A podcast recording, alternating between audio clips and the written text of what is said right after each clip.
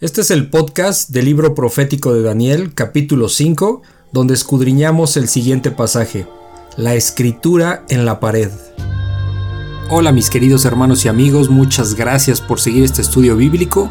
Yo soy Armando Víctor, periodista de profesión y seguidor de Cristo por la gracia de Dios. Así es que por favor abran su Biblia en el capítulo de hoy y comenzamos. La Biblia Expositiva, un podcast donde estudiamos versículo a versículo la palabra de Dios.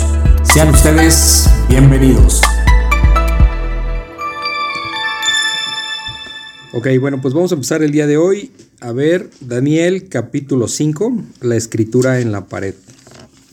Eh, vamos a recordar un poquito lo que, lo que vimos en el capítulo 4, ¿se acuerdan? Lo que fue la locura de Nabucodonosor, cómo empieza eh, empieza y termina alabando a Dios, ¿no? O sea, y, él mismo explica cómo fue que, este, pues la arrogancia que tuvo, ¿no? De sentirse muy poderoso. Eh, de alguna manera era, pues, el todopoderoso terrenal, pero, pero nunca le dio la gloria a Dios, ¿no? Y entonces su ego, exactamente, y pues el Señor le advirtió lo que iba a pasar.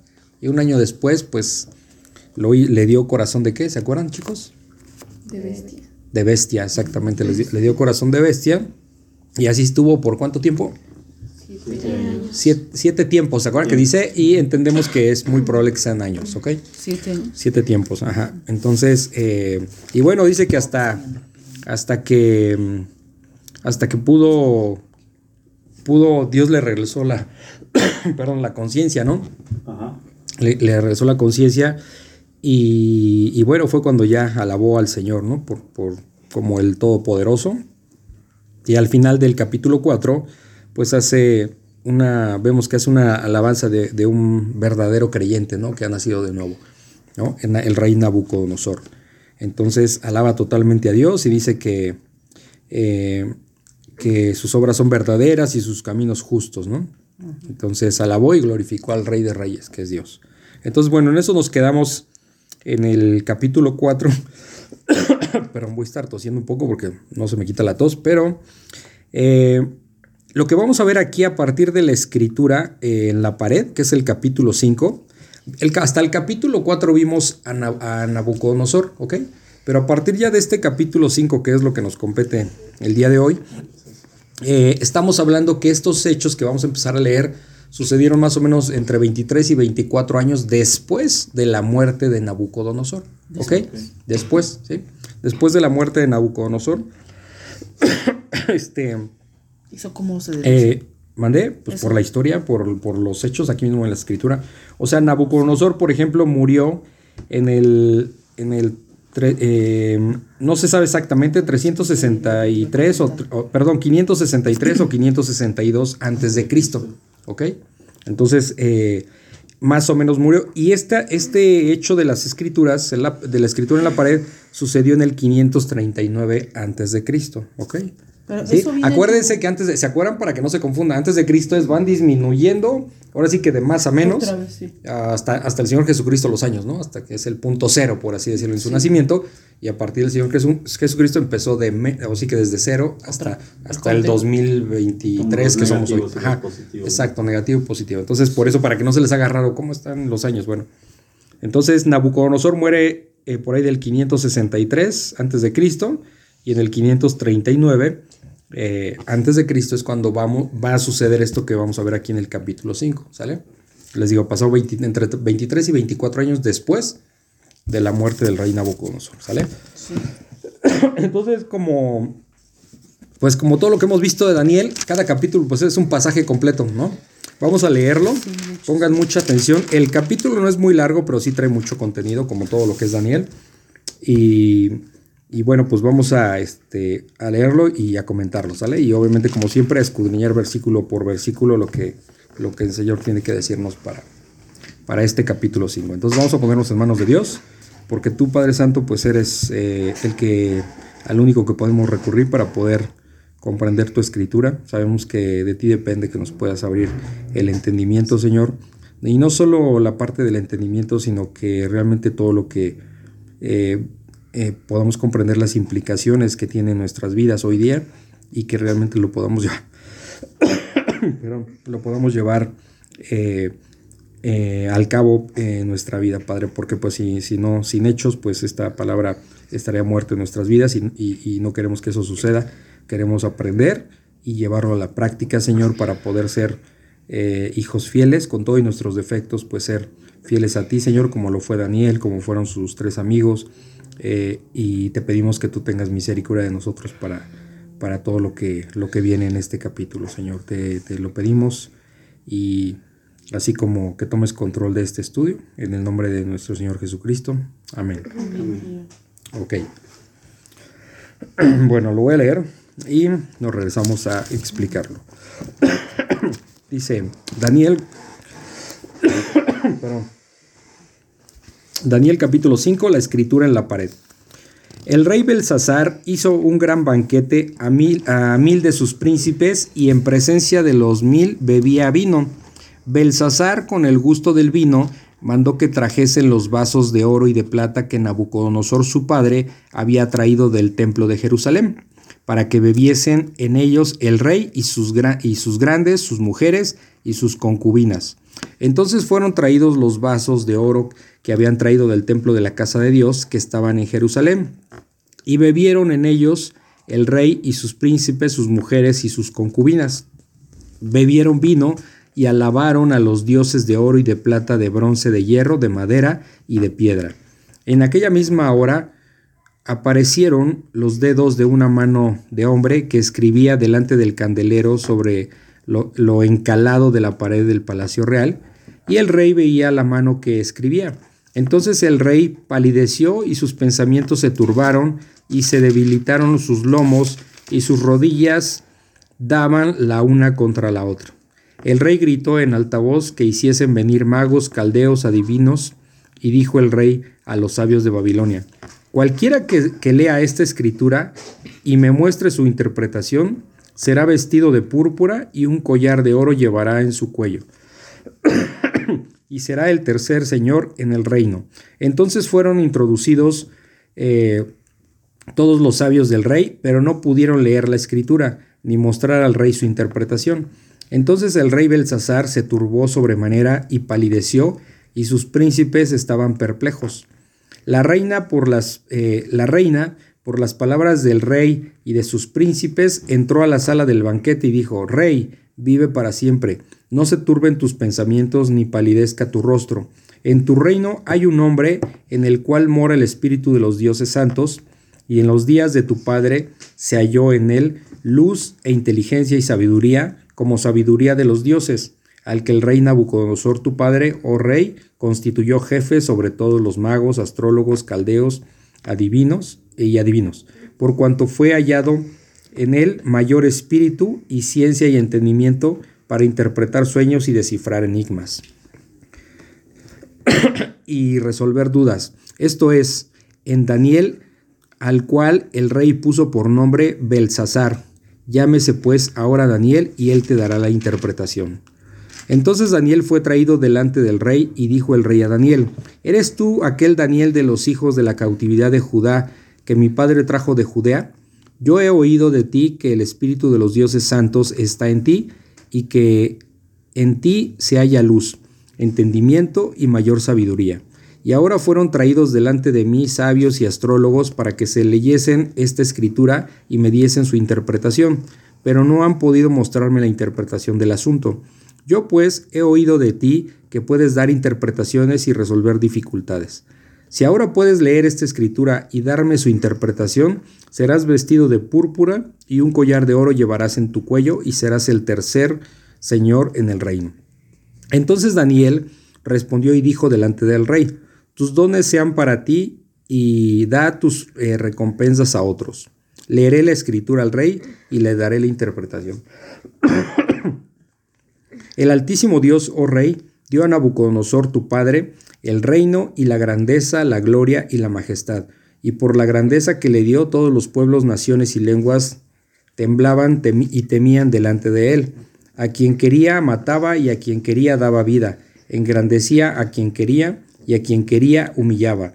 Mas cuando su corazón Mas cuando su corazón se ensoberbeció y su espíritu se endureció en su orgullo, fue depuesto del trono de su reino y despojado de su gloria, y fue echado de entre los hijos de los hombres, y su, y su mente se hizo semejante a la de las bestias, y con los asnos monteses fue su morada.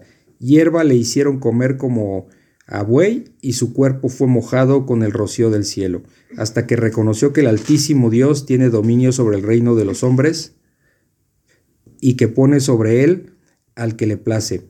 Y tú, su hijo Belsasar, no has humillado tu corazón sabiendo todo esto, sino que contra el Señor del cielo te has ensoberbecido, e hiciste traer delante de ti los vasos de su casa, y tú y tus, y tus grandes, tus mujeres y tus concubinas, bebisteis vino en ellos, eh, además de esto diste alabanza a dioses de plata y oro, de bronce, de hierro, de madera y de piedra, que ni ven, ni oyen, ni saben, y al Dios en cuya mano está tu vida y cuyos, y cuyos son todos tus caminos, nunca honraste. Entonces de su presencia fue enviada la mano que trazó esta escritura, y la escritura que trazó es Mene Mene Tekel Upar, Uparsim. Esta, esta, es la interpretación del asunto. Mene, contó Dios tu reino y le ha puesto fin. Tekel, pesado has sido en balanza y fuiste hallado falto. Pérez, tu reino ha sido roto y dado a los medos y a los persas. Entonces mandó Belsasar vestir a Daniel de púrpura y poner en su cuello un collar de oro y proclamar que, que él era el tercer señor del reino. La misma noche fue muerto Belsasar, rey de los caldeos, y Darío de Media tomó el reino siendo de 62 años. Ok. Oye, aquí el hijo de Nabucodonosor era Belsasar, pero también a, a, a Daniel le puso así, ¿no? Este. ¿O cómo fue ahí? Sí, no te fijaste? sí, pero eh, ¿O cómo fue ahí? Daniel eh, es casi el mismo nombre, solo que Daniel trae una T. Belsasar y el otro y el Ah. rey es Belsasar. La única diferencia es una Ah, ¿te T. fijas que es la T? Bet. Sí, Sí, pero, también Ve. es igual. pero es el mismo significado. Ahorita lo vemos. Ya lo habíamos platicado, ahorita lo vemos. ¿Sí? Ah, ok. Generalmente protege, ¿no? O algo así. Exacto. Bel eh, protege al rey. Bel era un sinónimo de, bueno, les, ya les voy adelantando. Bel era un sinónimo de, de este de Dios que se llama Marduk. Es el mismo. Bel y Marduk es lo mismo. Es un Sí. Entonces, eh, pero sí, como dice Arturito, eso significa Belsasar o Belsasar, ¿no? Bel o que es. Bel eh, protege al rey, ¿ok? Protege al rey. Entonces, em, algo más que quieran comentar, no sé, algo que tengan. La reina. Yo tengo duda. Ajá, dime, dime. Nomás, ¿por qué si le dice que la escritura trazó Mene Mene Tekel. Uparsin? Cuando le da la interpretación dice que es Tekel Pérez. Ah, porque Pérez, Pérez no no aparece. Ok, Eso, así no aparece, de hecho. ok. Y luego la reina, estábamos platicando en la tarde nosotras, es esposa de Belsasar. ¿La reina? Ok, ahorita vamos a, checar todos esos detalles. Eh, no, Porque bueno, ahorita hablan vamos- de la reina. Habla la reina, sí. A la luz de las escrituras, am, vamos a notar, ahorita que pasemos ahí lo voy a comentar, eh, es muy probable que hubiera sido la esposa de Nabucodonosor. Porque, porque si hubiera sido la esposa, por ejemplo, de, del rey Belsasar, si hubiera sido la esposa, pues está muy joven para acordarse de los hechos que sucedieron Ajá. este, décadas atrás, ¿me explico? Entonces, ¿quién conocía a, por ejemplo, em, porque decía que conocía a Daniel, ¿no? ajá, que conocía a Daniel y eso... Que lo y- que hizo Daniel, de hecho. es correcto. Entonces, pues el- la que pudo haber estado obviamente muchísimos años antes, pues era la, la esposa de Nabucodonosor. Por eso se, por eso se, se- ahorita lo vamos a. Eh, eh, no era la abuela. Ahorita, ahorita se van a dar cuenta porque ahorita voy a explicar esos detalles. ¿sí? Ah, sí, no. Ahorita voy a explicar esos detalles. agua, así que- Ok, entonces vamos a, bueno, eh, vamos a ir definiendo todas estas dudas, ¿ok? Como siempre, vamos a dejar que el texto nos vaya llevando y ahí van a salir todas estas aclaraciones. Ok, entonces empieza aquí el capítulo 5 de Daniel, de la escritura en la pared, diciendo, el rey Belsasar ¿sí? Hizo un gran banquete a mil de sus príncipes. Este Bel- Belsasar, como, como decía Artur- bueno, como me dijeron, eh, es Belsasar, pero el nombre este, caldeo que le pusieron a Dani era Belt con una T Belt. después de la L. Belt. Belsasar, ¿ok? Es diferente. Pero es, pero es lo, básicamente es el, mi- el mismo significado.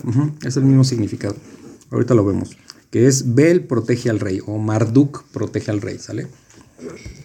De hecho, en la historia, eh, en la historia antigua eh, es más conocido como Marduk, ¿ok? Pero estamos hablando del mismo, de Bel, ¿sí? De, es un dios pagano, ¿ok? Ok. Ok, entonces dice que el rey Belsasar hizo un gran banquete. Vamos a ver que este Belsasar no era el, el hijo de Nabucodonosor, ¿sí? Sino era su nieto.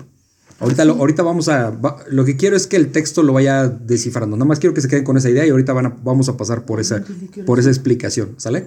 Ok.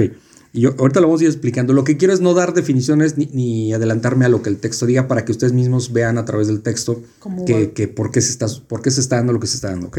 Y, y ahorita estos, estos lo vamos a resolver. Dice, el rey Belsasar hizo un gran banquete a mil de sus príncipes. Los príncipes no es que fueran sus hijos, ¿no? Porque uno siempre asume como que pues, es el hijo del rey. Sino aquí los príncipes se refiere a los gobernantes de las diferentes provincias del, del reino de Babilón. como tipo gobernantes, ¿ok? Ajá. Ok. Eh, dice, eh, hizo un gran banquete a mil de sus príncipes. Ahora es interesante aquí ver cómo, no sé si ignorancia o soberbia de parte de Belsasar, porque prácticamente está literal a horas de que caiga su reino.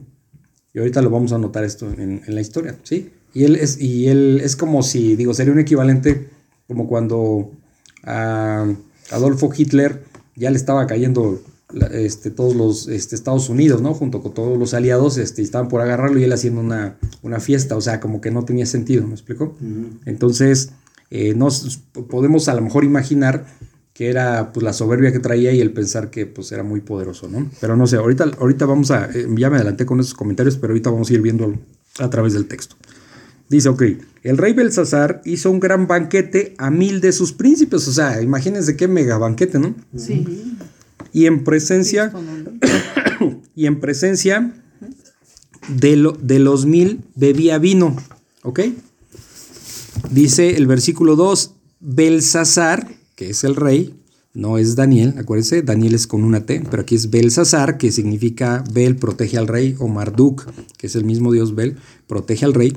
Dice Belsasar, con el gusto del vino, o sea, ya andaba medio entonado, como decimos, ya andaba medio borracho, mandó que trajesen los vasos de oro y de plata que Nabucodonosor su padre había traído del templo de Jerusalén. ¿Ok?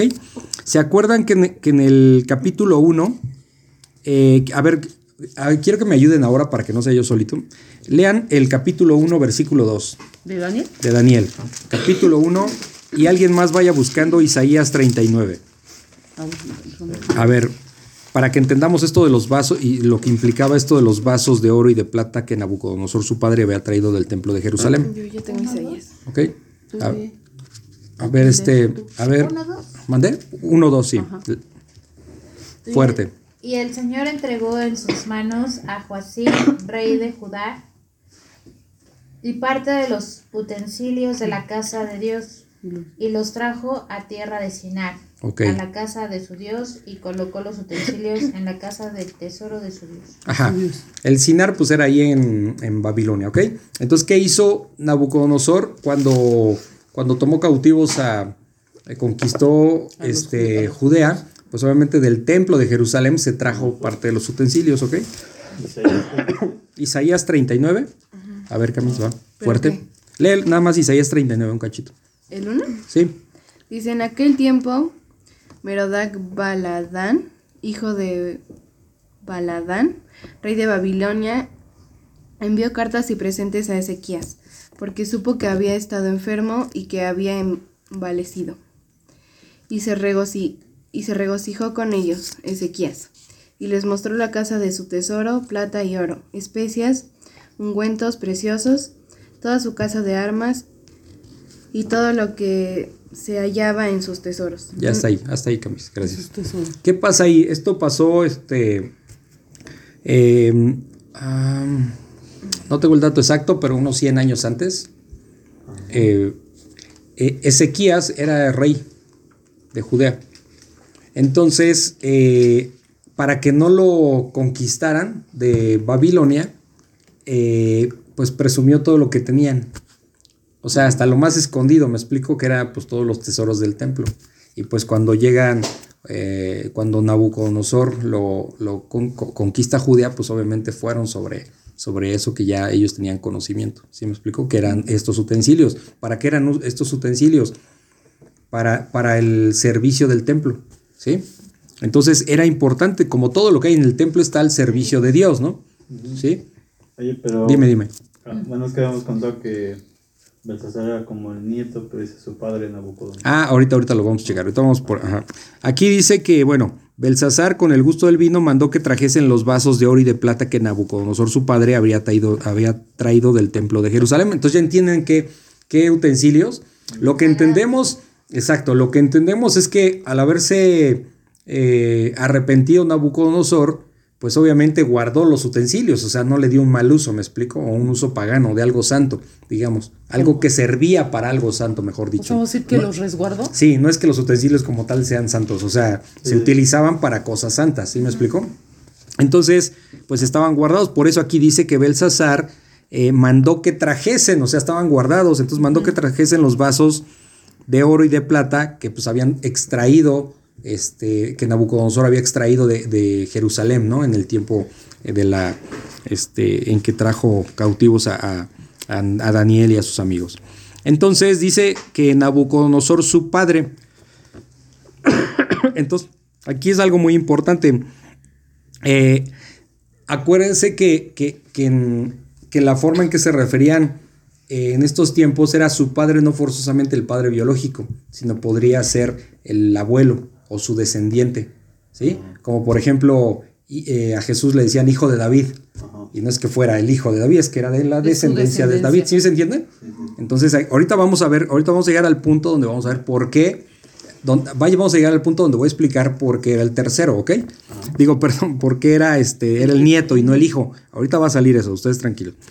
Entonces dice, em, dice, bueno, los, mandó traer los vasos de oro y de plata que Nabucodonosor, su padre, había traído del templo de Jerusalén para que bebiesen en ellos el rey fíjense, en una fiesta, ¿eh? una fiesta así pagana, trayendo utensilios que estaban designados para cosas santas, ¿ok? Eh, dice, mandó para que bebiesen en ellos el rey, o sea, él mismo, Belsasar, y sus grandes, ¿sí? Los grandes obviamente pues eran sus colaboradores cercanos, ¿ok? Sus mujeres, ¿sí? O sea, las esposas, vamos a decirlo así. Y sus concubinas, ¿sí? Las concubinas, pues er- sabemos que era una especie como de, Esposa. de esposa secundaria, por así decirlo, este, que normalmente podían ser esclavas, podían ser extranjeras, ¿ok? Eh. ¿Sí? A ver, ¿quién quiere leer Génesis 50-20? Génesis 50-20. Levanta la mano el que quiera. Génesis 50-20. Ya. A ver, sale Arturito, fuerte. Eh, vosotros pensasteis mal contra mí, mas Dios lo encaminó a bien para hacer lo que vemos hoy, para mantener en vida a mucho pueblo. Ok. Sí, aquí, ¿por qué hago que le, dice, ¿qué tiene que ver ese versículo con lo que estamos leyendo? Eh, el Dios permitía que hubiera muchas mujeres, que tuviera alguien muchas mujeres. Al principio sí, ¿no? No, al principio, al principio. Ah, pero aquí, ah, sí. Sí. Para que se Pero- la. Es complicado, este es un tema complicado porque eh, es complicado entender por qué, voy a decirlo con estas palabras, espero que no me equivoque y si no me disculpan, eh, es complicado saber en la escritura o no se ve claramente por qué en la escritura el Señor, eh, no sé si es la palabra correcta, el Señor permitía que tuvieran muchas esposas, ¿sí? Eh, no, no, tenemos algún contexto claro, o al menos no lo entiendo yo con, con un contexto claro de qué estaba sucediendo, ¿sí? Porque al final, pues, eh, Dios, acuérdense que Dios no se retracta ni cambia. Entonces, eh, pues aquí em, vemos a, a un rey con muchas mujeres, vamos a decirlo así. Pero, Pe- pe- lo que acabamos, pagano, ¿no? lo que sí, lo que acabamos de leer en Génesis 50:20 es un ejemplo de cómo Dios lo malo lo utiliza para sus propósitos, para sus propósitos buenos. Pero sí es un tema complicado, porque algún, en algún momento les va a seguir saliendo esa duda de, bueno, ¿y por qué tiene, por qué Dios permitía que tuvieran tantas mujeres? ¿Sí? Entonces es complicado, o sea, no, no sé si algún día escuchan algo me lo dicen, pero yo estuve investigando y nomás no, no, no queda claro por qué permitía algo así. Ahora, acuérdense de lo que siempre hemos hablado, el hecho que nosotros no entendamos no significa que, que, este, Que no, que, que no que- existe. que Dios se equivoque o se contradiga, ¿no? Simplemente que nosotros no tenemos el alcance para comprender esos caminos del Señor. Lo que sí leemos en Génesis 50, 20, que es lo que acaba de leer Arturito, es de que el Señor las cosas malas las utiliza para, para sus propósitos buenos, vamos a decirlo así, ¿ok? Entonces, Pero es que ahí, ahí es entender la soberanía de Dios, de hecho. Pues como Sí. Sí, entonces, bueno, nada más era como, hice como un paréntesis ahí para, para tratar este tema, ¿ok? Dice el versículo 3, entonces fueron traídos los vasos de oro que habían traído del templo de la casa de Dios que estaba en Jerusalén, ¿ya se dan cuenta? Sí. Entonces, eh, y bebieron en ellos el rey, o sea, el rey Belsasar, y sus príncipes, o sea, los gobernadores, sus mujeres, las esposas y sus concubinas, ¿no? Dice, esto era, básicamente era una fiesta, no era una fiesta como, era una fiesta religiosa, porque se dan cuenta que estaban tomando vino, pero también estaban idolatrando, que es lo que acabamos, vamos a leer ahorita, ya lo leímos, pero lo vamos a leer. Entonces, eh, de alguna manera, ¿por qué hizo la fiesta? Les digo, no, no, no, entendemos, podríamos imaginar que, que era como para levantar el ánimo de eh, en la presión que estaban teniendo de los medos y de los persas. Eh, eh, es lo que podríamos pensar, ¿sí me explico? Porque más allá de eso, pues no sé qué podría ser, pero el punto es que pues estaban celebrando, ¿no? En esta fiesta religiosa. Y dice eh, el versículo 4, bebieron vino, ¿sí? Bebieron vino, o sea, la carnalidad a tope, ¿no? Bebieron vino y alabaron a los dioses de oro y de plata, de bronce, de hierro, de madera y de piedra, ¿sí? ¿Por qué alabaron a los dioses? ¿Para qué alaban a los dioses en ese contexto? Pues por lo mismo. Pues para que los libre del mal, ¿me explico? Se- Según ellos, ¿no? Entonces dice, alabaron a los dioses, o sea, en plural, lo cual significa, pues que no, no cree, obviamente no está ahí el Dios Todopoderoso, que no necesita a nadie, ¿sí? Aquí son muchos dioses, ahora sí que si no puede uno, pues puede el otro. Y, y si se dan cuenta, eso no ha cambiado mucho hoy día. ¿Sí? La gente tiene como a, ay, no sé mucho, Bueno, pero... Pero a los dioses, o sea, a los otros dioses a los que alaban, realmente no es porque les, o sea, pidiendo que los cuide del mal, sino casi siempre se alaba a los dioses para que les prosperen o le, o sea, eh, como esta parte del Bueno, en- ok. na- ¿no? Nada más que en este ca- el contexto histórico es que estaban siendo asediados por los, por los medos. Ah, ok. Los Sí. medos. Sí, como digo, a lo mejor está muy burdo el ejemplo, ¿no? Pero este, como en Troya, ¿no? Estaban en guerra y llamaban así, ah, ¿qué dicen los dioses, no? Sí, Ah, dicen, ah, ellos nos van a proteger. sí, de alguna manera, pues por algo, o sea, es lo que dice Melissa también, ¿no? Pero, pero aquí el contexto es que a los dioses, y eran un montón, de oro, de plata, de bronce, de hierro, de madera y de piedra, o sea, dioses que ellos mismos se inventaron. Hoy día, no- les digo, hoy día no es diferente, tienes a, a, no, a ver, ustedes me acordarán, al santo para que ponen de cabeza para que traigan a un novio y, ¿cómo se llama? Ay, no sé. No sé. San Antonio. Bueno, San Antonio, no así está la canción, ¿no? no. Que tiene hasta sus Ah. Sí, eh, Valverde, ¿no? Que se apellida O Valverde. las vírgenes que hay un. Sí, entonces hay, hay como para todas las causas, ¿no? Hay uno que es para. ¿Quién es? San Judas Tadeo es el que es para las causas difíciles. Oye, no sé mucho yo al respecto, pero sí sé, porque pues en mi familia era mucho así. de tener como que para diferentes situaciones, ¿no? Entonces, ¿sí se dan cuenta? Así para muchas situaciones. Entonces, nosotros solamente tenemos a un Dios todopoderoso y que nos sujetamos a Él de acuerdo a su voluntad, no de acuerdo a nuestra amiga carnalidad. que adoraba a uno que se llamaba San Ramón, la señora, la, la suegra de Lucy, que así se llamaba San Ramón. Cuando Armando le quiso predicar, Y o era el santo de las rentas. no sé qué. No sé de qué era. Te Pero- dice santo quién es. Pero así decía, no, yo, yo le, yo le oro, yo le rezo a San Ramón, que es el que me ayuda a comunicarme con Dios. Así me lo decía ella. Sí, Nunca habíamos escuchado de ese señor, o sea, de ese, ese señor. o sea, de ese santo. ¿no? No, Nunca. pero bueno, pues eso pasa, ¿no? Sí. Entonces, eh, bueno, dice el versículo 5, en aquella misma hora aparecieron, o sea, estaban celebrando, utilizando los vasos y los utensilios que se habían traído de- del templo de Jerusalén. Estaban bebiendo, estaban idolatrando dioses, ¿sí? Por eso les digo que era una fiesta religiosa, no era una fiesta cualquiera. Aquí la duda que yo tengo es que en el, en el capítulo anterior, cuando Nabucodonosor reconoce a Dios como todopoderoso, o sea, el, el camino de su reino de él cambió. Y esto viene a, a colación a que, o sea, que ellos vuelven a adorar. O sea, el- Pues es la historia de siempre, o sea, no, por- no porque, Ajá. a ver, no porque tú seas, los padres sean creyentes, quiere decir Sí. que los, que los hijos van a ser igual. Pasó lo mismo, por ejemplo, eh, cuando, cuando José el soñador lleva a su familia para que no mueran este, de hambre, eh, se los llevan a, a Egipto. Sí. Y ya muere, muere el, muere el faraón, muere José, y ya después los agarran de esclavos. O sea, pues pasaron lo- los siglos incluso. generaciones, sí. Las generaciones y ya era otra cosa, ¿no? Y, va acá- y vuelve. Sí, era otra cosa. Entonces, no hay garantía ahí. O sea, Sí. ¿qué pasa? Y más Que- si ya la tercera generación. sí, cuando, no, cuando nosotros estamos aquí, Ajá. pero les aseguro que el día, yo no sé si lleguen, Dios solo Dios sabe, pero si nuestros hijos llegan a ser abuelitos y nosotros obviamente ya no vamos a estar aquí, pues será muy diferente, ¿no? La familia, no sabemos qué va a pasar, si van a ser creyentes, no, no sé. ¿Sí? Entonces, eh, es eso, es eso. O sea, De hecho, la Nabucodonosor. niñez de nosotros fue, es muy, fue muy diferente a la de ellos. Y no, Ah, no son, y no son tantas generaciones tampoco. O sea, Entonces aquí Nabucodonosor, pues, pues se arrepintió, al final lo vimos. Pero bueno, ya el nieto era otra cosa. ¿sí? ajá, exacto. Bueno, sigo insistiendo en el nieto, ahorita van a ver por qué.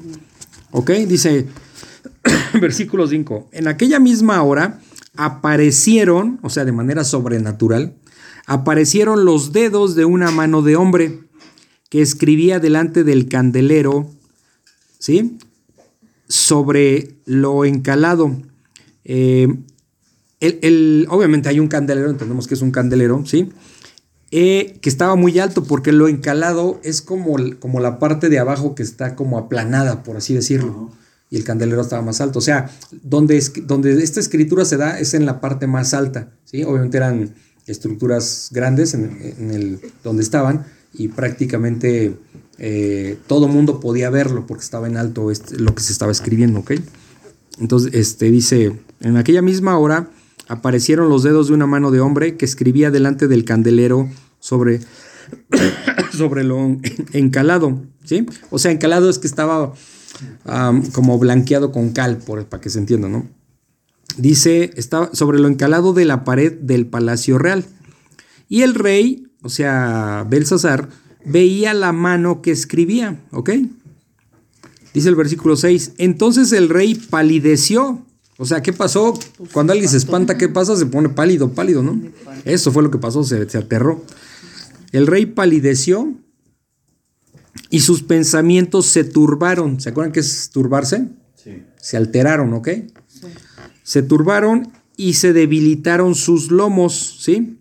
Los lomos es, eh, se encuentran entre la costilla y la cadera, ¿sí? Sí, es como esta parte. ¿ok? Donde te pones el cinturón, para así decirlo, ¿ok? Se debilitaron, o sea, empezó que cuando te entra angustia, preocupación, ¿qué pasa? Empieza pero todo a flojear, ¿no? Dice, y sus rodillas daban la una contra la otra, o sea, ¿qué estaba pasando? Estaba temiendo. Pues estaba temblando, estaba muerto de miedo, ¿no? Para que, para que las rodillas golpearan una con otra, pues es que sus piernas estaban temblorosas.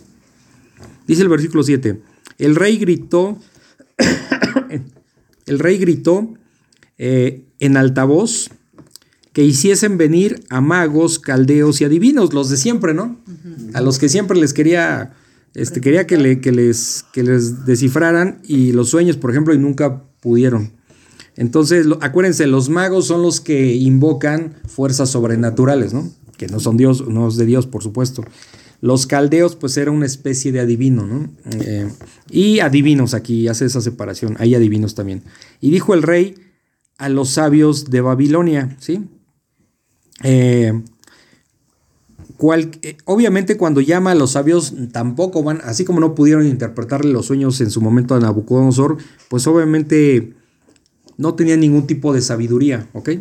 Dice, y el rey les dijo a los sabios de Babilonia, cualquiera que lea esta escritura, o sea, lo que escribió esa mano, eh, cualquiera que lea esta escritura y me muestre su interpretación, será vestido de púrpura, ¿sí? ¿Qué es de púrpura? ¿Se acuerdan para qué se utilizaba la púrpura? Para teñir la tela. Para teñir la tela, o sea, pero aquí se vestirá de púrpura, o sea, como una capa roja que implicaba qué? Este, sí, como un cargo, ¿no? Sí, como un rey, casi casi como un rey, ¿no? Dice, y le voy a poner un collar de oro, o sea, como con decorado, así como imagínense Juegos Olímpicos, su, su coronita, ¿no? O su medalla, exacto. Algo así, para que se imaginen. Y un collar de oro llevará en su cuello, dice, y será el tercer señor en el reino. Aquí es donde viene la explicación, por eso me estaba esperando. ¿Por qué el tercero? Si nada más se supone que es Belsasar. Es el nieto, ¿Sí? porque está Nabucodonosor el hijo y él, pues seguramente. es que debe- seguramente debe tener algún hijo o, o algún heredero al trono. Miren, esto es historia, por eso hay que revisar la parte histórica, pero Nabucodonosor tuvo un hijo que se llamaba Nabonido. ¿Y eso Sí. cómo saben? Ah, la historia. Pues la historia, o revisas Ok. las. ¿sí? Nabonido, ¿ok? Eh, y es, eh, él gobernaba junto con su hijo Belsasar. No sab- aquí el contexto no es. Acuérdense que cuando las escrituras no nos explica es porque no es relevante. Ah, Pero por alguna razón, eh, Nabonido no estaba eh, No en ese momento. Eh, dejó al hijo a cargo para gobernar. Suponemos que a lo mejor andaba en otras cuestiones dentro de lo que es todo el imperio babilónico, Pero ¿ok? pero era el nieto. Por eso estaba, número uno, ah, Nabucodonosor ya había muerto, pero estaba su hijo Nabonido. Ese es el uno. Él era Belsasar, El segundo. el, el segundo. Entonces el tercero era eh, el, el que le descifrara lo que escribió la mano en la pared. ¿Sí se dan cuenta? Sí, pe- pero entonces Bel- Belsasar es, es el nieto. Es el Es- nieto, es el hijo nieto de de Nabucodonosor, pero en ese momento, en este contexto histórico. Nabucodonosor ya había muerto y era el hijo del, del rey, pero también gobernaba junto con él. por, por eso aquí se le llama rey, ¿ok? Aunque realmente el que gobernaba, de hecho lo pueden ver en libros de historia, el que gobernara era, era Nabonido, ¿ok? Ah. ¿Sí? Pero aquí la situación pasa con el hijo, con Belsasar, que es el que está en el, en el Palacio Real, ¿ok? ok. ¿Sí se entiende? ¿Sí quedó claro? Sí. Ok, porque aquí van a decir, bueno, ¿y cuál tercero? ¿De qué está hablando? Pues es- si, si se supone, si se supone que él sería el número uno porque es el rey, pues al, al otro sería el número dos, ¿no? No, es porque era el, el hijo del rey, pero también gobernaba, gobernaban a la par, digamos. ¿Ok? Entonces, eh, entonces por eso les dice que será el tercer señor en el reino, ¿ok? Dice el versículo 8, entonces fueron introducidos, o sea, metieron ahí al palacio real, a todos los sabios del rey, pero no pudieron leer la escritura. ¿Sí? No pudieron leer la escritura ni mostrar al rey su interpretación, o sea, no pudieron como siempre, ¿sí? No pudieron. Dice el versículo 9. Entonces el rey Belsasar se turbó otra vez, se alteró más todavía, ¿no? Se alteró sobremanera y palideció, ¿ok? Igual. Y sus príncipes, o sea, su- sus gobernantes, por así decirlo, estaban perplejos, ¿sí? O sea, perplejo es como estar confuso, como estar Ah, descon- des- desconcertado, ¿sí? Más que asombrado, desconcertado, ¿no? Eh, ok. Y dice el versículo 10, la reina, aquí está lo que decía Laura al inicio, la reina, les digo, de una vez les adelanto, es muy probable que fuera la esposa de Nabucodonosor, ¿ok? O sea, todavía vivía ya. ¿Por qué? Bueno, pues Nabucodonosor tenía, que les dije, 23, 24 años antes que había fallecido. ¿Ok? Entonces tampoco estaba descabellado. ¿Por qué, por qué creemos, no lo dice el texto, Pero ¿por qué creemos que era probable que fuera la esposa de Nabucodonosor? Porque lo que va a decir, dice el versículo 10, la reina, por las palabras del rey, o sea, de Belsasar, y de sus príncipes, o sea, los gobernantes, entró a la sala del banquete. Entró a la sala, o sea, no estaba en el banquete, ¿no? Este, entró a la sala del banquete y dijo, rey, vive para siempre. No, no te turben tus pensamientos ni palidezca tu rostro, o sea, no te me preocupes. Dice el versículo 11, en tu reino, o sea, porque sí gobernaba, en tu reino hay un hombre.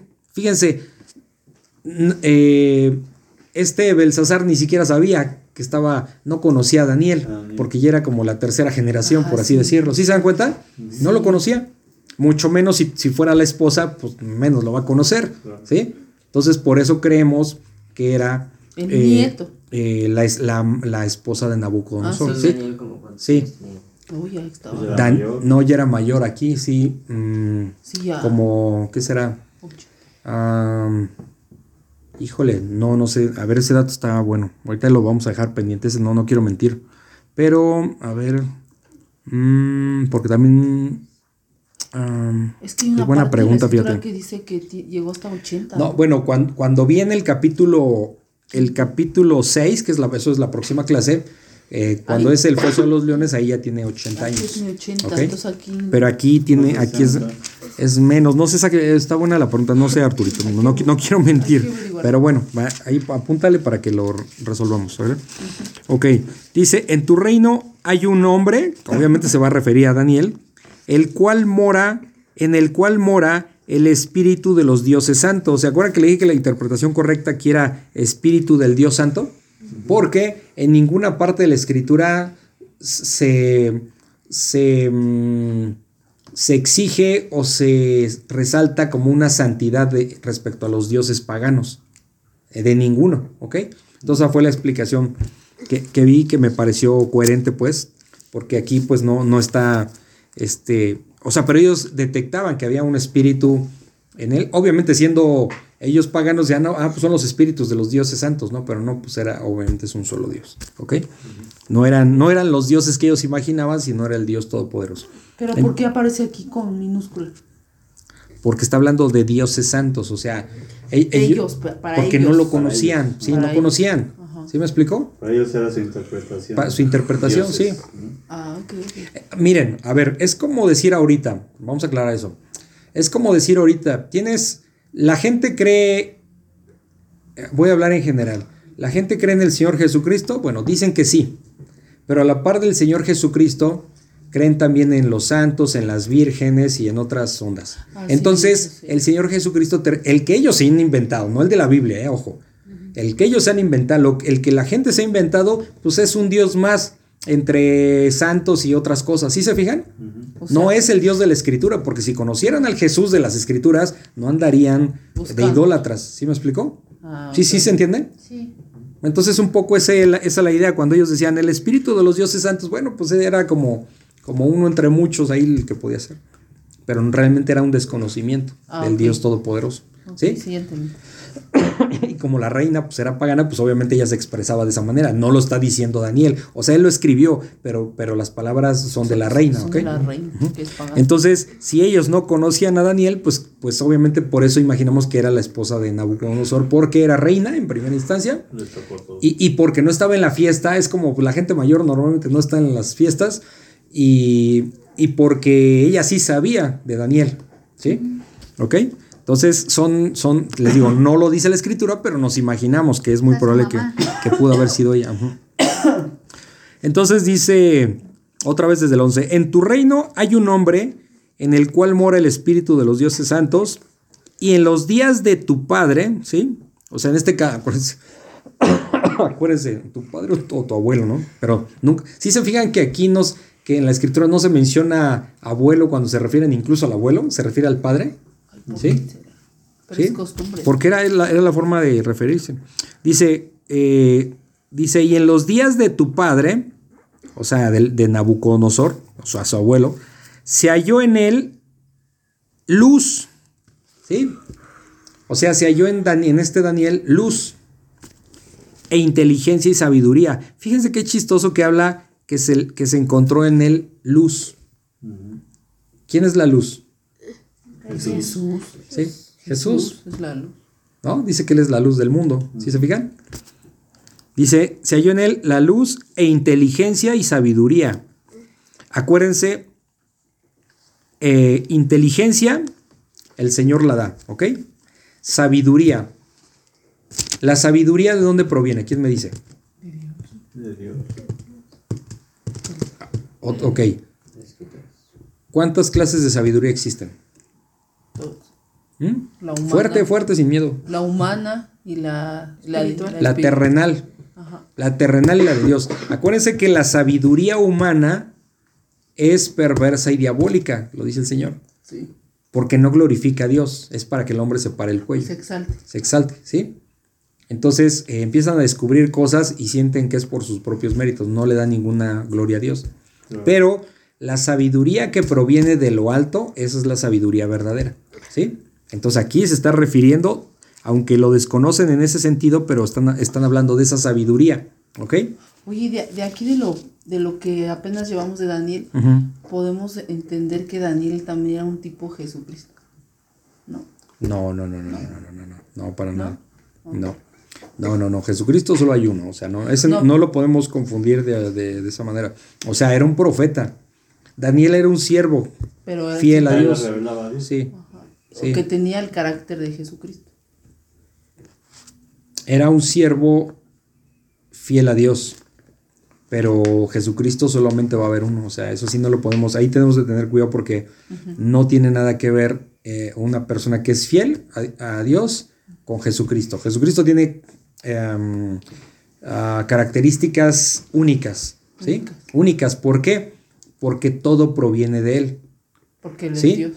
Por ejemplo, eh, di- dice, por ejemplo, ¿por qué digo esto? A ver, ah, a ver qué versículo. Por ejemplo, en Juan dice en el capítulo 1 que, que- que era la luz del mundo y, la- y la luz, eh, ¿cómo dice? El, eh, y la luz resplandeció, ¿sí? Algo así, pero utiliza la palabra resplandeció.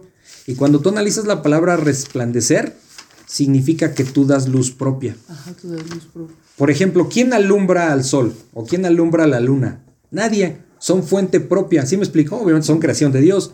Ese, es- pero es un símil. El Señor Jesucristo nadie lo alumbra. Él es la luz propia. Él es el que alumbra. ¿Me explico? Tiene, es- él es la luz. ¿Sí se entiende?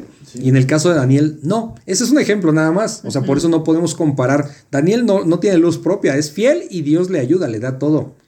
Pablo no brillaba por sí solo, o sea, todo era de parte de Dios, ¿sale?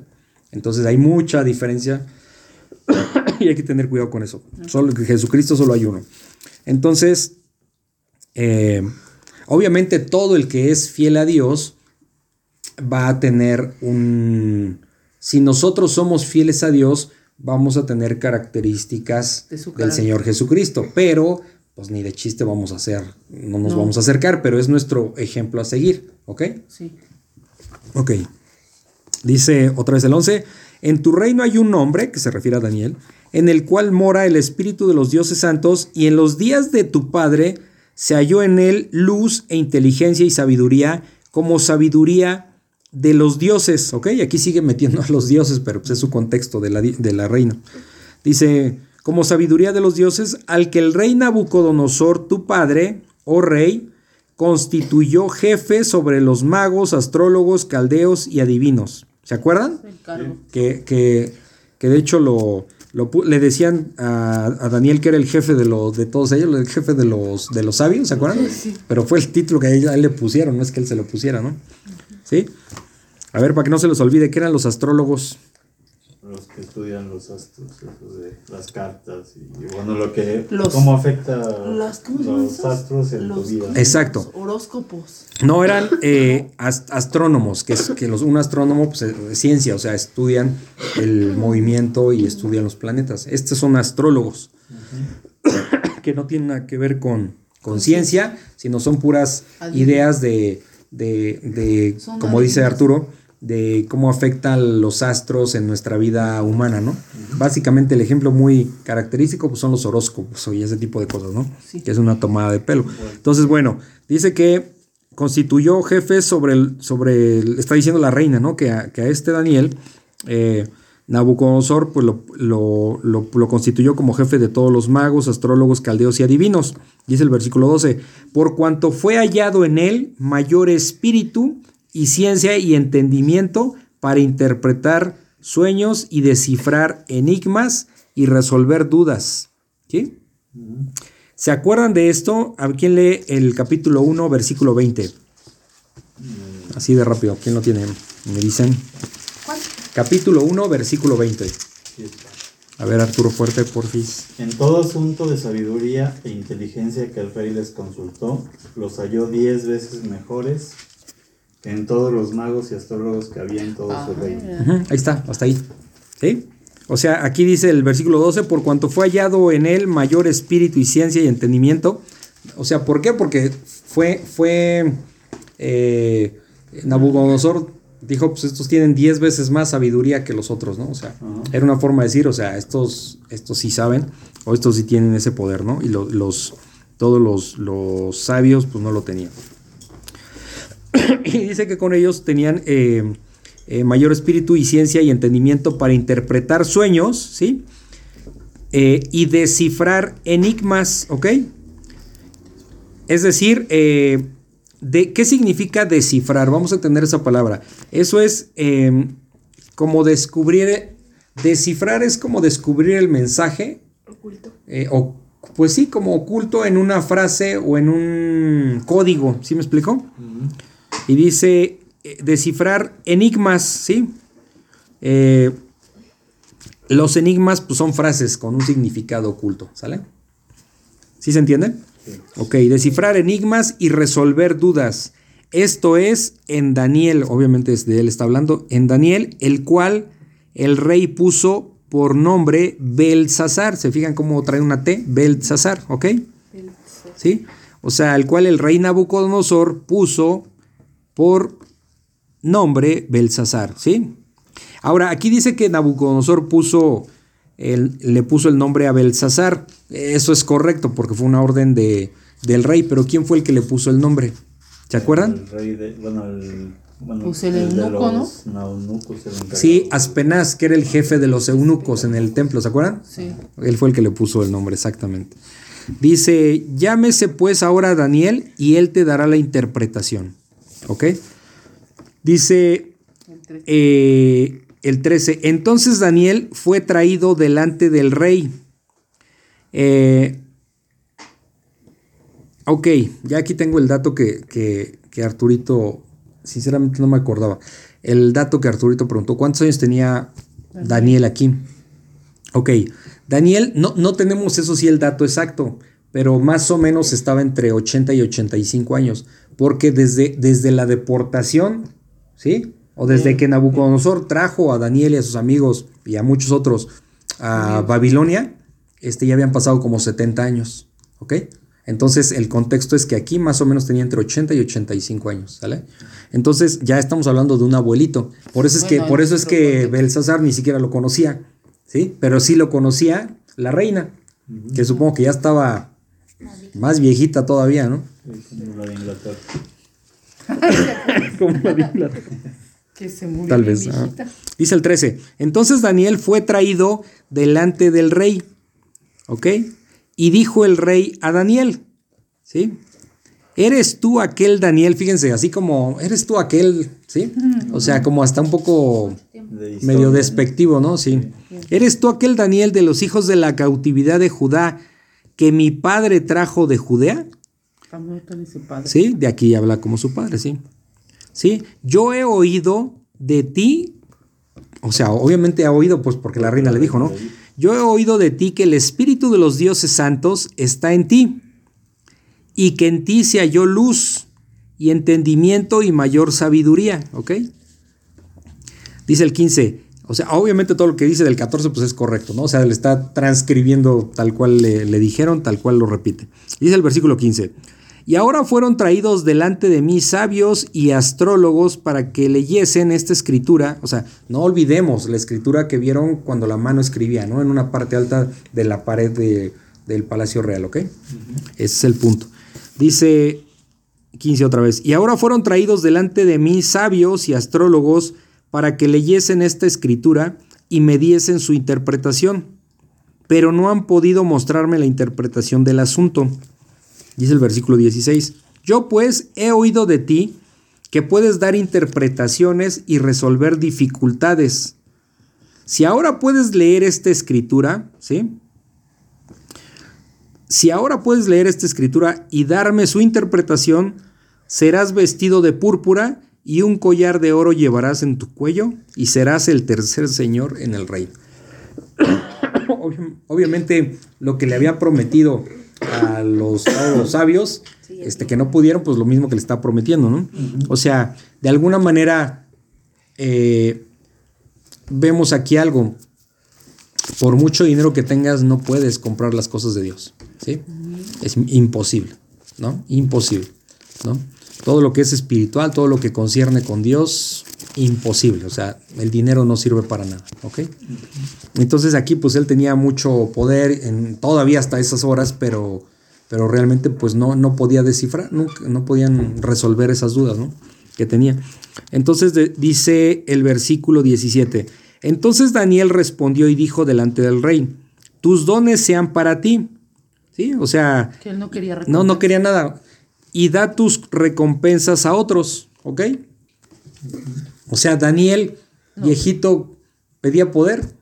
Pues si, no lo, si no lo pidió antes.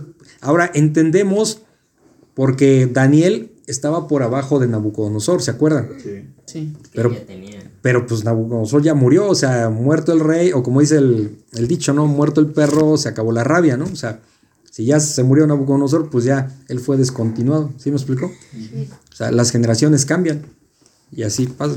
Dice, tus dones sean para ti y da tus recompensas a otros. O sea, le dijo, yo no quiero nada de lo que tú me estás ofreciendo. O sea que aquí Daniel ya no tenía eso que Nabucodonosor le había dado. O sea, ya no tenía puesto ni nada de eso.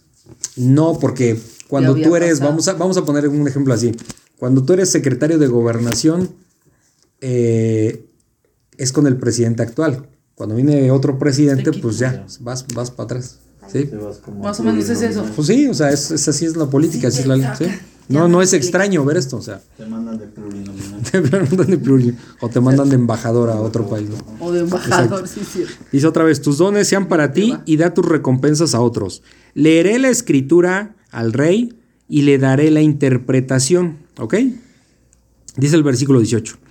El altísimo Dios, oh rey, dio a Nabucodonosor tu padre. Fíjense aquí lo interesante. Desde el versículo eh, 18, no, no, no, no, no empieza a hablar él como en primera persona diciendo, No. pues yo te voy a decir. Primero le recuerda, ¿Quién perdón, le recuerda de dónde proviene ese poder. El altísimo Dios, oh rey, dio a Nabucodonosor, o sea, dio, dio a Nabucodonosor tu padre el reino y la grandeza, la gloria y la majestad, ¿ok? Todo. O sea, todo, Todo. Dice el 19. Pero aquí le va a recordar lo que él ya sabía, Lo que él ya sabía y se lo va a decir ahorita. Dice el 19. Y por la grandeza que le dio, todos los pueblos, naciones y lenguas temblaban y temían delante de él, o sea, delante de Nabucodonosor. A quien quería mataba y a quien quería daba vida. O sea, o sea, lo de, no es que le diera vida como el Señor Jesucristo, sino que lo dejaba vivir. A eso se refiere, ¿no?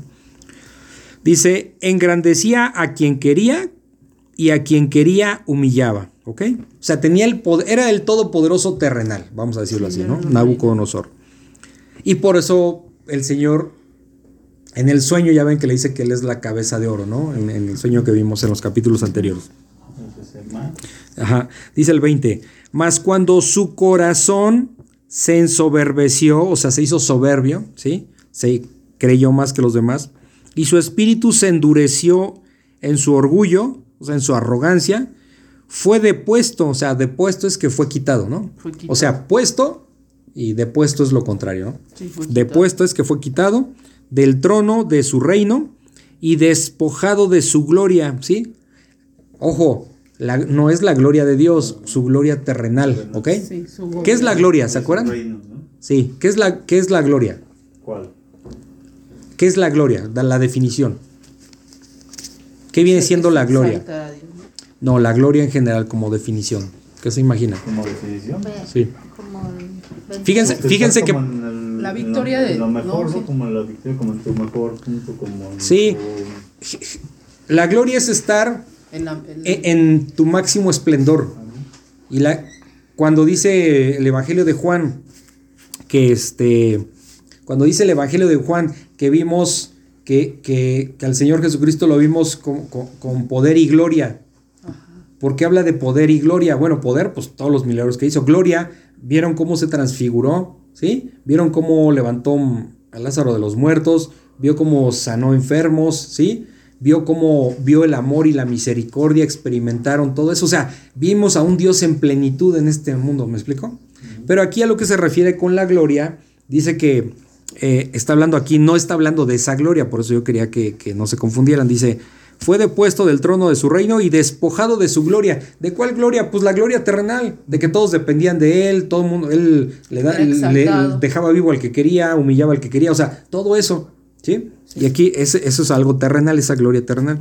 Dice que fue depuesto y despojado de su gloria, ¿ok? Dice el versículo 21, y fue echado de entre los hijos de los hombres, o sea, fue, de- ¿se acuerdan? Le está hablando de lo que le pasó a, a su abuelo, Nabucodonosor.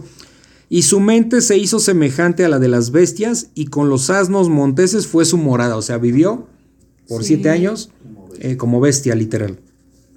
Hierba le hicieron comer como a buey, y su cuerpo fue mojado con el rocío del cielo, o sea, vivía como un animal. Hasta que reconoció que el Altísimo Dios, aquí está con mayúscula, hasta que el Altísimo Dios tiene dominio sobre el reino de los hombres. ¿Sí? ¿Se acuerdan que reconoció que Dios pone y Dios quita? Dios tiene eh, reyes y Dios tiene poder este, y tiene control sobre toda la historia de la humanidad. Eso lo vimos, ¿ok? Dice, eh, eh, tiene dominio sobre el reino de los hombres y que pone sobre él al que le place. ¿Sí? ¿Ok? ¿Qué, qué es lo que está pasando aquí? Esto, quiero que entiendan esto. Daniel le está dando, Me está recordando. más que recordando, es correcto, pero lo que está haciendo Daniel aquí, hasta esto que acabo de leer, es como, en- para su tiempo, Daniel le está predicando a, a Belsasar. Le está mostrando ¿Quién es a Dios? quién es Dios. Digo porque él está predicando, porque en el tiempo que él está, le está mostrando al Dios verdadero. Nosotros, ¿cuál es nuestra responsabilidad hoy día? Mostrar a, a toda la gente que no lo conoce, mostrar a ese Dios verdadero.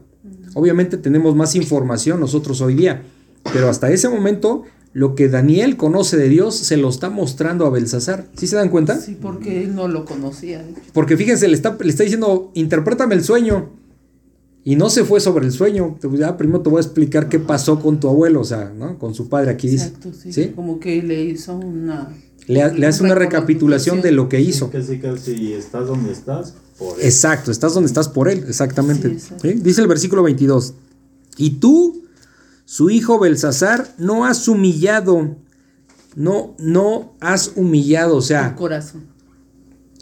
¿Qué significa eso, Emilio? Que no ha agachado la cabeza para honrar a Dios, ¿ok? Humillarse es agachar la cabeza y decir, tú eres el poderoso, no yo. ¿Sí? Entonces no lo ha hecho. Y, y tú, su hijo Belsasar, no has, no has humillado tu corazón sabiendo todo esto. O sea, Daniel está recordando todo esto que te estoy diciendo, tú ya lo sabes. Y, tu, y tu padre, o sea, refiriéndose a Belsasar, tu padre sí lo hizo, tú no lo has hecho. O sea, Sí, tú no te has arrepentido. vamos a decirlo así, el- su papá a lo mejor le contó un día la historia a su abuelo, ¿no? Ujú. Fíjate que pasaba esto. y- Sí. Sí, sí, sí. Entonces sí se dan cuenta cómo está aclarando que, que Nabucodonosor sí, sí, sí se arrepintió, pero le, di- le está diciendo aquí a Belsasar, tú sabiendo todo eso, tú no te has humillado, no has, no, no has humillado tu corazón sabiendo todo esto. Dice el versículo 23, sino que contra el Señor del cielo te has ensoberbecido, ¿sí? Sí. Te has ensoberbecido, ¿ok? O sea, soberbio. O sea, aquí, aquí hay una cuestión, fíjense, que sucede, ya lo hemos platicado en otras ocasiones. Daniel le está predicando, por así decirlo, en su, para lo que era su tiempo, le está predicando Belsasar. Y lo que le está diciendo es, solamente hay dos decisiones. Una es lo que hizo tu padre, Nabucodonosor, que es que se arrepintió. Y la otra es que has rechazado, sabiendo todo eso de Dios, has rechazado. Porque todavía te atreviste a traer los, los utensilios del templo que, trajimos de, que trajeron de Jerusalén y, y te has puesto a, a, tomar vino y has idolatrado dioses. ¿sí? O sea, ¿qué significa eso? Que, que no le importó la historia de, del abuelo, digamos. Uh -huh. ¿sí? Bueno, aquí le menciona, lo repito, es que, como es que su al padre. Principio, ¿sí? Como que al principio el, el Belsasar como que no sabía. No sabía qué. Todo lo que había pasado, pero aquí cuando Daniel le dice, sabiendo todo esto, entonces quiere decir que no, sí. Ok, a ver, okay. a ver, hay que, tener esto cuidado. Sí sabía. Nosotros somos los que no sabíamos porque estábamos empezando a leer el texto, ¿sí se entiende? Pero él sí sabía. Por eso hay que entender. No podemos decir, antes no sabía, ahora sí sabía. No, lo que está diciendo Daniel es que sí sabía. Obviamente, como, como tu padre o tu abuelo, no vas a enterarte de la historia tan trascendente que pasó en la familia. Obviamente que sí. Uh -huh. ¿Sí? Sí. Entonces, lo que sus, esto con Belsasar pasó lo que pasa muchas veces cuando uno va y predica a una persona. Fíjense qué, qué, qué bendición puede ser o, o, qué terrible puede ser. Porque si una persona acepta el mensaje de Dios, pues lo va a considerar y se va a arrepentir. Y eso es una bendición. Pero si la persona nos tira de a locos, o dice este cuate está bien zafado, o este rechaza a Dios, acuérdense que no nos rechazan a nosotros, rechazan a Dios. ¿Y qué está pasando al rechazar? Pues desperdicio. Eh, solito está asumiendo eh, esas consecuencias de, de, de, perdición. ¿Sí se dan cuenta? Cuando nosotros predicamos el Evangelio, obviamente es para, para buscar que haya bendición sobre la persona, pero si esa persona no lo acepta, se está condenando. ¿Sí se dan cuenta? Qué fuerte es. Porque ya lo sabe. Y si aún sabiendo lo rechaza, que es como lo quiso Belsasar, pues entonces está condenando. ¿sí?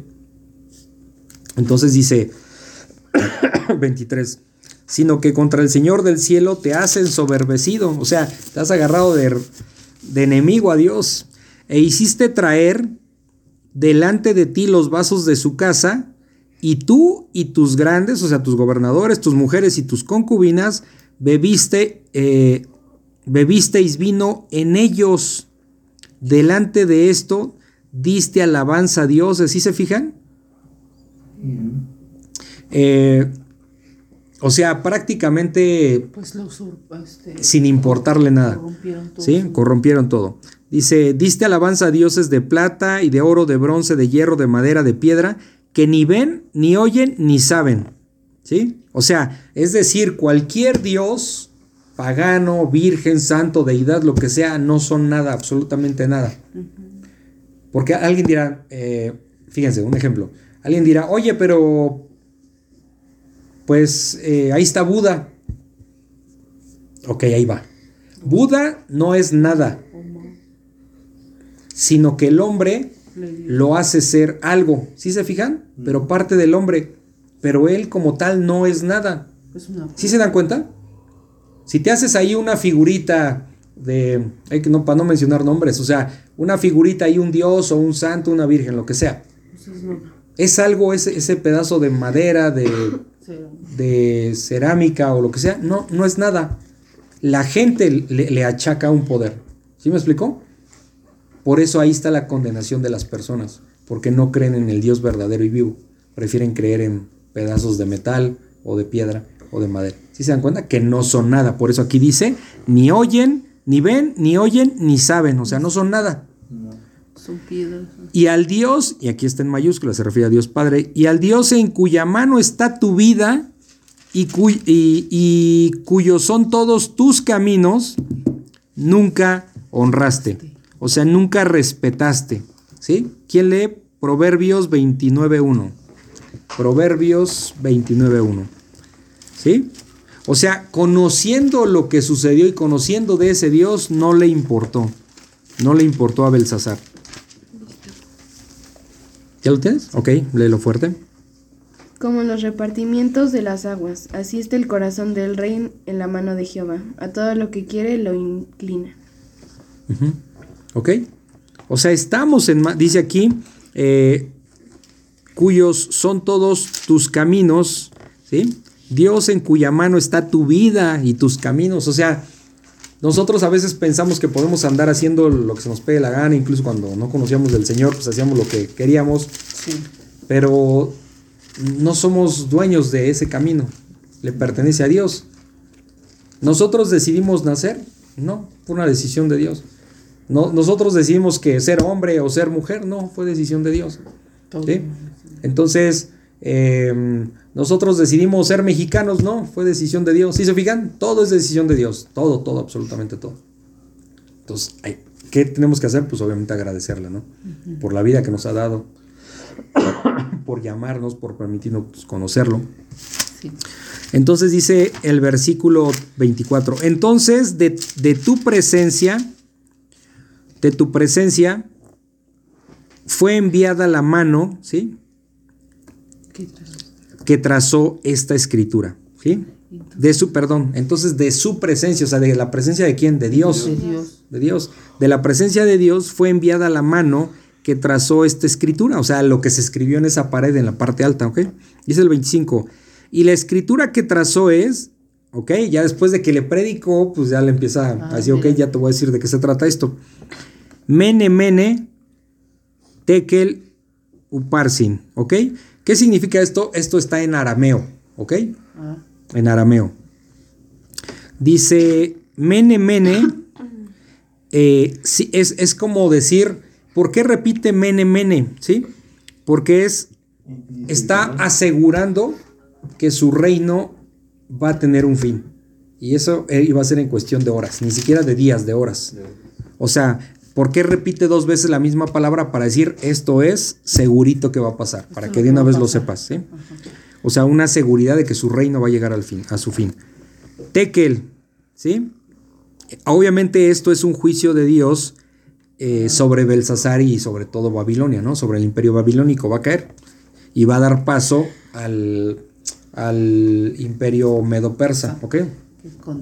Dice, ajá, dice el 26. Esta es la interpretación del asunto. Mene contó Dios tu reino y le ha puesto fin, ¿ok? Por eso le decía, ¿por qué dice dos veces mene, mene? Porque está asegurando, o sea, es garantía, seguridad de que, de que tu reino está llegando a su fin. Tekel, ¿sí? Eh, pesado ha sido en balanza, ha sido pesado en balanza y fuiste hallado falto, ¿sí? O sea, ¿qué significa? Pues que no dio el ancho como rey, ¿sí? No dio el ancho como rey. Pensabas que como que Sí, te o sea, evalúan, te evalúa, exactamente, Ajá, te evalúa, te exactamente. Y Pérez, tu reino ha sido roto y dado a los medos y a los persas. Dice la parte que no aparece. Esa es la parte que dice Laura que no aparece. Estoy revisando aquí. Ah, déjame ver. Em, sí. Mm, espérame. Es que Pérez significa dividido. ¿Sí? Pero estoy checando aquí. Tekel, por ejemplo, eh, bueno, ya como vimos, eh, evaluado. Y nada más lo que estoy entendiendo aquí es que. Pérez. Sí, es que aquí está hablando en plural, ¿sí? Est- está eh, Uparsin, Pérez, porque son la- aquí es donde está la, la duda. Tu reino ha sido roto y dado a los medos y a los persas, ¿sí? Nada más estoy entendiendo aquí que es eh, como en eh, como en plural, ¿sí? Mm, déjeme ver. Pues sí, no, no hay mayor explicación de esto, fíjense. A ver. ah, mm, estoy checando. Ok. Sí, son Bueno. plurales, ¿no? Sí, es lo que estoy leyendo aquí. A ver, eh, ok, dice Pérez, tu reino ha sido roto y dado a los medos y a los persas. O sea, va a dividir el reino, ¿no? Ok, entonces, si hay algo más, la próxima clase se los explico, ¿sale? Eh, dice el versículo 29, entonces mandó Belsasar vestir a Daniel de púrpura y poner en su cuello un collar de oro y proclamar que él era el tercer señor del reino, ¿ok? Eh, pues no sé, yo creo que si hizo eso, pues nos imaginamos que no entendió de lo que, de lo que se estaba hablando, porque pues le está diciendo que, o sea, que esto ya iba a acabar. Y, pues de alguna manera, aparte de que a Daniel no le interesaba, ¿para qué quería que le pusieran eso si ya, ya estaba cayendo el reino, básicamente, ¿no? Entonces dice el 30, la misma noche, ¿sí? La misma noche fue muerto Belsasar, Rey de los caldeos. ¿sí? Rey de los caldeos, ¿sí? Y Darío de Media, aquí quiero que se entienda algo, Darío no es el nombre de la persona, es un título. ¿Cuál título? Como si dijéramos, este, No, eh, como el faraón emperador. o el César, por ejemplo, ¿no? Ah, el César también no es el nombre. Este, o Es un cargo. Sí, es un cargo, ¿sí? ¿Sí me explicó?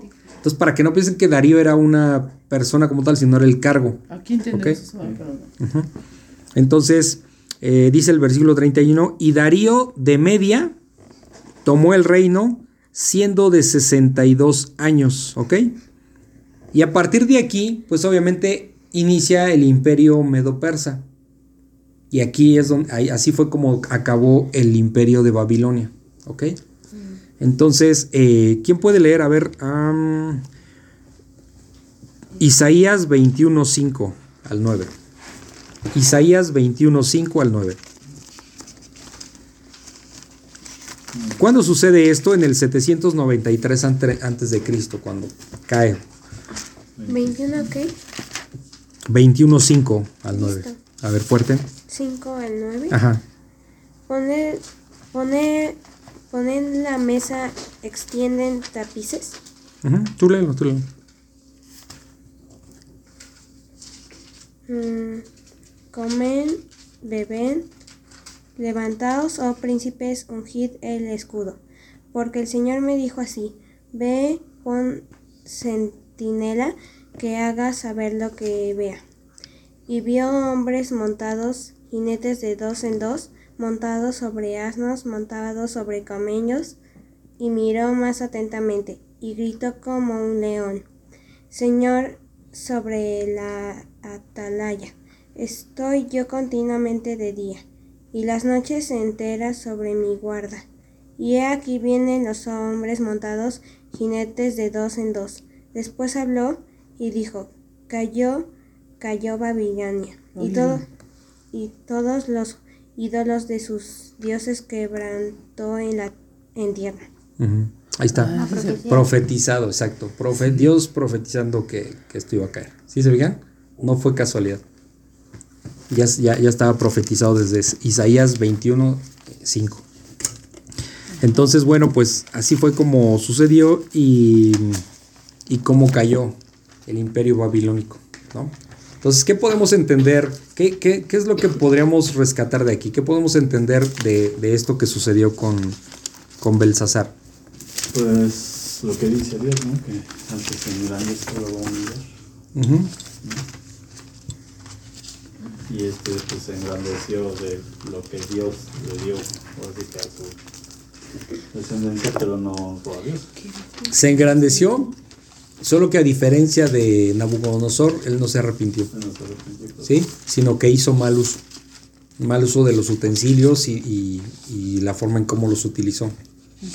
No era tanto, vamos a decirlo así, no era tanto la cuestión de los utensilios, sino era Sí. la, la afrenta, una burla exactamente para el Dios. Afrontó, ¿sí? O sea, entonces, eh, teniendo el antecedente de Nabucodonosor, no le importó.